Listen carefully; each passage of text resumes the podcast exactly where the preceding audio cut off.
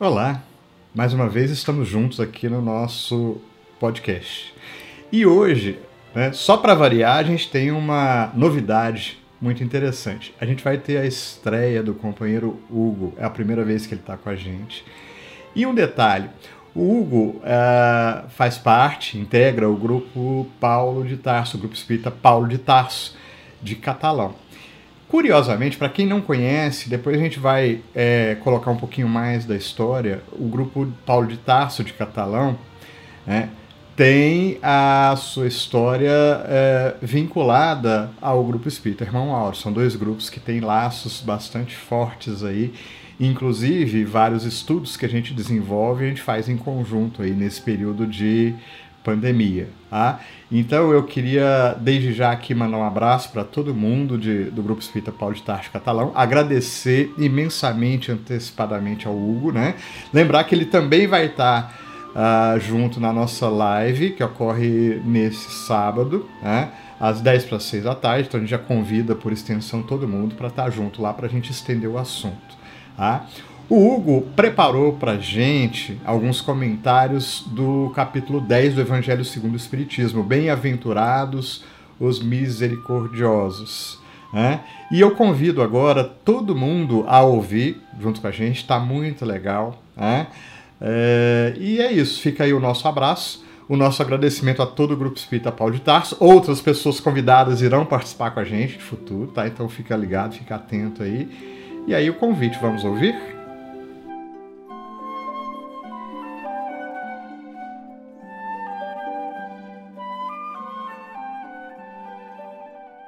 Olá a todos e que a paz de Jesus possa nos envolver a cada um de nós neste instante. É um prazer imenso estar com vocês. Alguns já me conhecem, outros não. Meu nome é Hugo e sou do grupo espírita Paulo de Tarso aqui de Catalão. É, eu fui convidado pelo Fabiano para a discussão de um capítulo do Evangelho, segundo o Espiritismo. E hoje, nesse podcast, nós iremos abordar o capítulo 10. E o título dele é Bem-aventurados os misericordiosos. E este capítulo me chamou bastante atenção porque, de uma forma bem complexa, ele aborda vários temas, dando maior ênfase no perdão.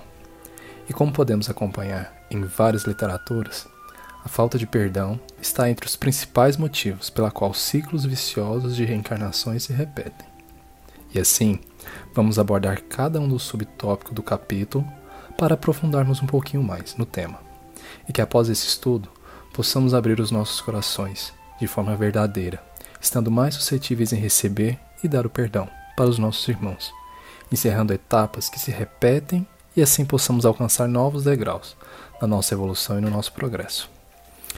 Aí nós temos o primeiro item, o primeiro subtítulo, que é Perdoai para que Deus vos perdoe. Uma das abordagens pedagógicas utilizadas por Kardec são as perguntas dentro dos textos. Elas me convidam a uma reflexão mais íntima, e a que mais me chamou a atenção foi a seguinte: Com qual direito reclamaria o perdão dos seus próprios erros se ele mesmo não perdoa dos outros? Essa pergunta ela já me causa um choque logo de início, mostrando a nossa atual condição de aprendizes e que iremos acumular uma grande quantidade de erros durante toda a nossa jornada. Para eles, sempre queremos o perdão e que os nossos erros sejam tratar, tratados de forma mais suave, uma forma mais, a forma mais branda possível. Mas nós, nós somos vorazes e cruéis com os erros alheios. Aí no caso, vem Jesus a nos ensinar que a misericórdia não deve ter limites e que devemos perdoar o irmão não sete, mas setenta vezes sete vezes. Só que possuímos duas formas de perdoar uma excelsa, nobre, verdadeiramente generosa, sem pensamentos dissimulados, que harmoniza com delicadeza e amor próprio e a sutilidade do adversário, inclusive quando este último é repleto de erros. A segunda, pela qual o ofendido ou quem se julgue assim impõe condições humilhantes para perdoar e faz sentir o peso de um perdão que irrita em vez de acalmar e acalantar. Indo para o segundo subtítulo, é reconciliar-se com seus adversários. É, toda oportunidade que nós tivermos de nos reconciliar deve ser aproveitada. pois sabemos que esses vínculos criados não são apenas materiais e que se encerram ao abandonar a vestimenta carnal, mas que eles se estendem, levando a raiva e o ódio para além túmulo. E os espíritos vingativos que carregam todo esse rancor continuam a perseguição. E quando estão em planos diferentes, o espírito mau aguarda quem odeia esteja preso em seu corpo e, portanto, menos livre para atormentá-lo mais facilmente em seus interesses ou em suas mais queridas afeições. Nesse caso, se enquadra a causa da maioria das obsessões, principalmente das que apresentam certa gravidade, como a subjugação e a possessão. Logo, o obsidiado e o possesso quase sempre são vítimas de uma vingança causada pela conduta deles próprios em uma encarnação anterior. E quando Jesus recomenda que nos conciliemos o mais rápido possível com os nossos adversários, não é somente para apaziguar as discórdias durante a existência atual, mas para evitar que não se perpetue nas futuras existências, tendo em vista que, dependendo do tamanho, deverá ter outra encarnação com os envolvidos, dentro das condições necessárias para que tenha o perdão literalmente se torna um novelo de lã, e para desfazê-lo levará tempo. Enquanto isso, na maioria das vezes, nossa evolução ou progresso fica estagnado. E nesse caso, eu falo evolução ou progresso porque são duas coisas distintas. A evolução acontece melhorias dentro do mesmo sistema, por exemplo, uma bicicleta de ferro, depois para uma bicicleta de aço e depois para uma bicicleta de fibra de carbono. Nós melhoramos as bicicletas, mas nós continuamos ainda na bicicleta. E o progresso ele se dá com saltos entre os sistemas. Por exemplo, a mudança da bicicleta para o carro, do carro para o ônibus, do ônibus para o helicóptero. Nesses exemplos, acho que dá para ilustrar um pouco a diferença entre evolução e progresso. É, eu quis fazer essa observação para a gente separar essas duas coisas. Agora, nós vamos para o terceiro subitem, o sacrifício mais agradável a Deus. Quando diz: Ide, reconciliar-vos com vosso irmão, antes de depor a vossa oferenda no altar, Jesus ensina que o sacrifício mais agradável ao Senhor é o que o homem faça do seu próprio ressentimento, que antes de se apresentar para ser por ele perdoado, precisa o homem haver perdoado e reparado o agravo que tenha feito a algum de seus irmãos. Só então a sua oferenda será bem aceita porque virá de um coração expungido de todo e qualquer pensamento mau. Ele materializou o preceito, porque os judeus ofereciam sacrifícios materiais. Cumpria-lhe, conforme suas palavras, aos usos ainda em voga. O cristão não oferece dons materiais, pois que espiritualizou o sacrifício. Com isso, porém, o preceito ainda mais força ganha. Ele oferece a sua alma a Deus e essa alma tem que ser purificada. Indo para o próximo subitem, que é o cisco e a trave no olho. É muito fácil olharmos os defeitos alheios e esquecer dos nossos próprios, mesmo que aquele que está sendo comentado ainda não tenha se manifestado em nós. Devemos lembrar que, raras as exceções, estamos na mesma classe de evolução espiritual e podemos confirmar isso com a seguinte pergunta dos com a seguinte resposta do livro dos Espíritos da questão 101, que são as características gerais dos espíritos imperfeitos.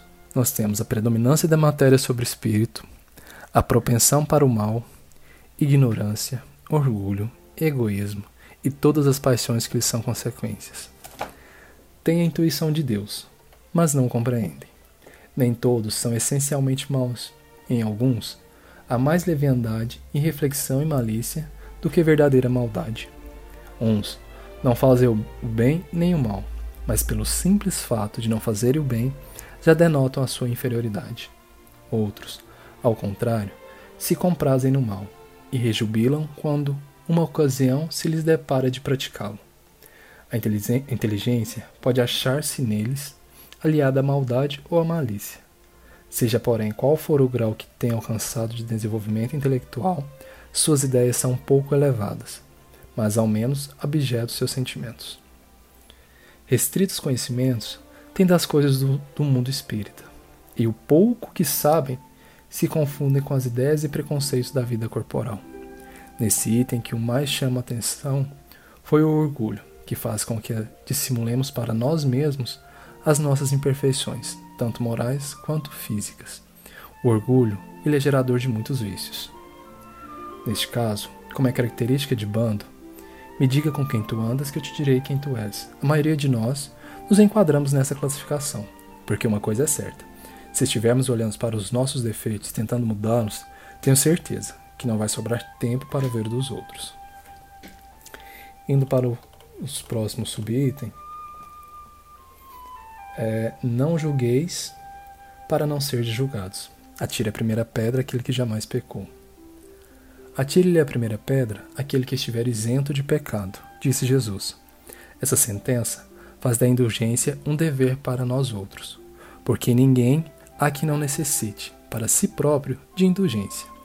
Ela nos ensina que não devemos julgar com mais severidade os outros do que nos julgamos a nós mesmos, nem condenar em outrem aquilo que nos absolvemos.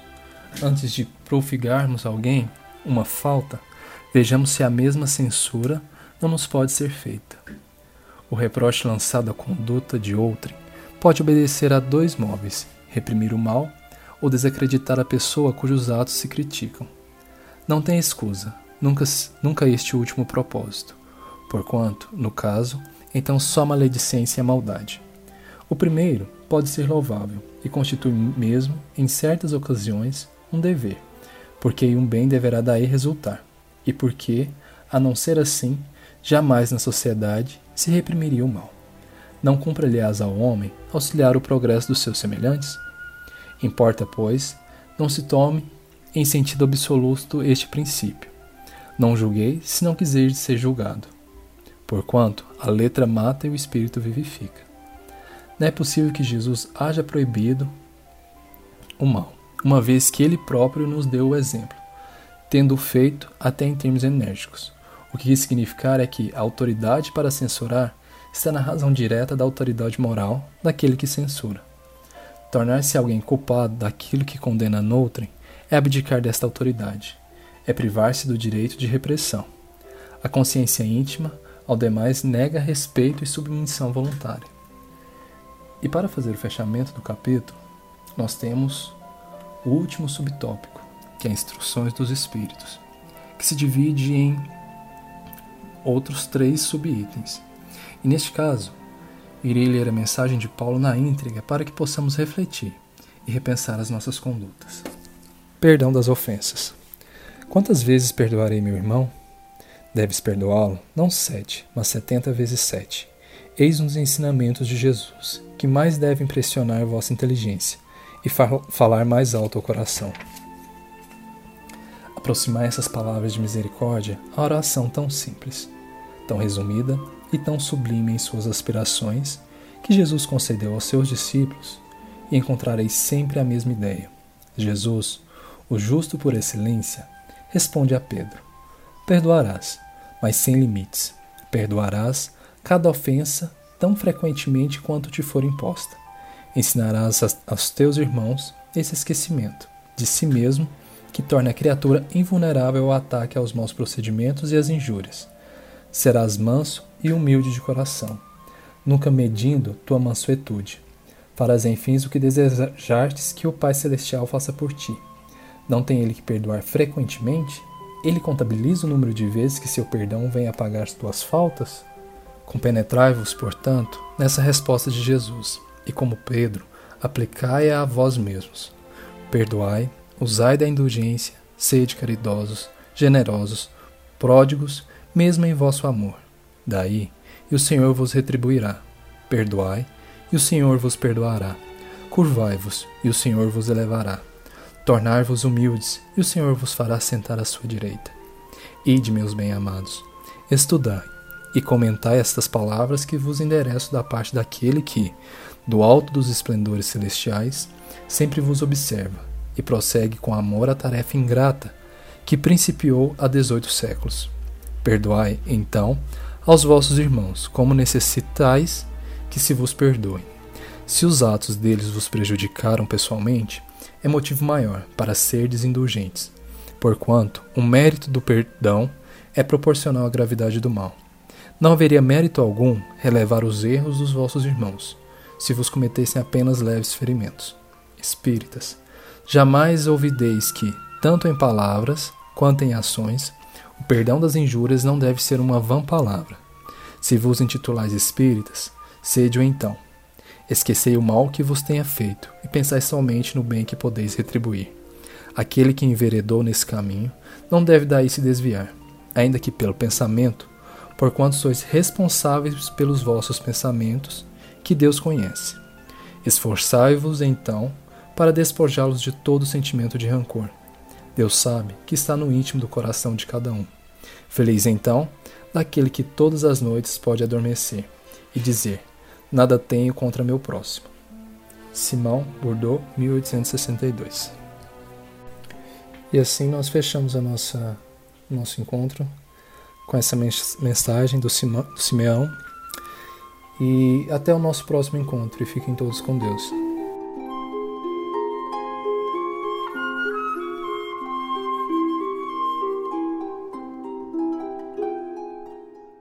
Mestre Jesus uma vez mais, te buscamos na intimidade dos nossos corações, através desta prece e diante das lições recebidas do Evangelho, a nos falarem de misericórdia e de perdão.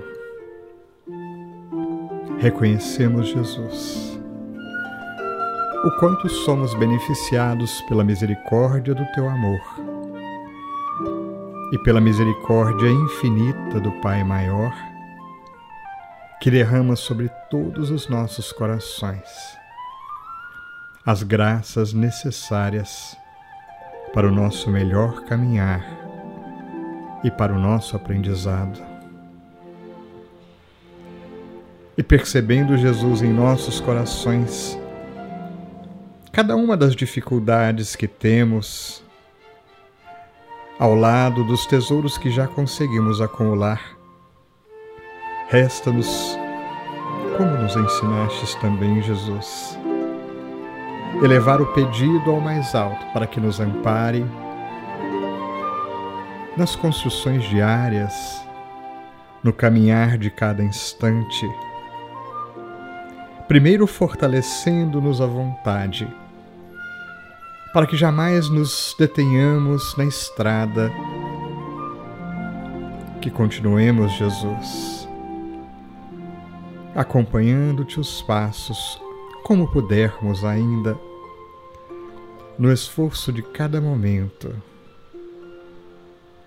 E também rogamos ao mais alto, em segundo lugar, mestre amigo, para que tenhamos olhos de ver, não apenas de perceber o mundo à nossa volta, mas olhos de ver o nosso interior, nossas verdadeiras vontades, para que tenhamos mais clareza no pensar e no sentir. Que tenhamos olhos de ver à nossa volta, percebendo, percebendo quantos corações estão próximos a nós, nos auxiliando e nos amparando, mas também contando com a nossa disposição em amparar na medida do possível, pois que tantos outros corações nos pedem auxílio ou dependem também da nossa misericórdia. Que o perdão, Jesus, possa ser reflexão constante aliviando pesos em nossos corações, aliviando a nossa consciência e permitindo que continuemos a marcha. Ajuda-nos a sentir, mestre amigo, o teu amor bondoso como estímulo a prosseguirmos e que nos, permitam, nos permitamos ser amados E assim, aproveitemos estas energias para fortalecer ainda mais os nossos corações. Que a tua luz, que jamais nos abandona, possa ser por nós enxergada. Que o teu amor, que constantemente nos ampara, possa ser por nós sentido. Hoje e sempre, mestre amigo. Que assim seja.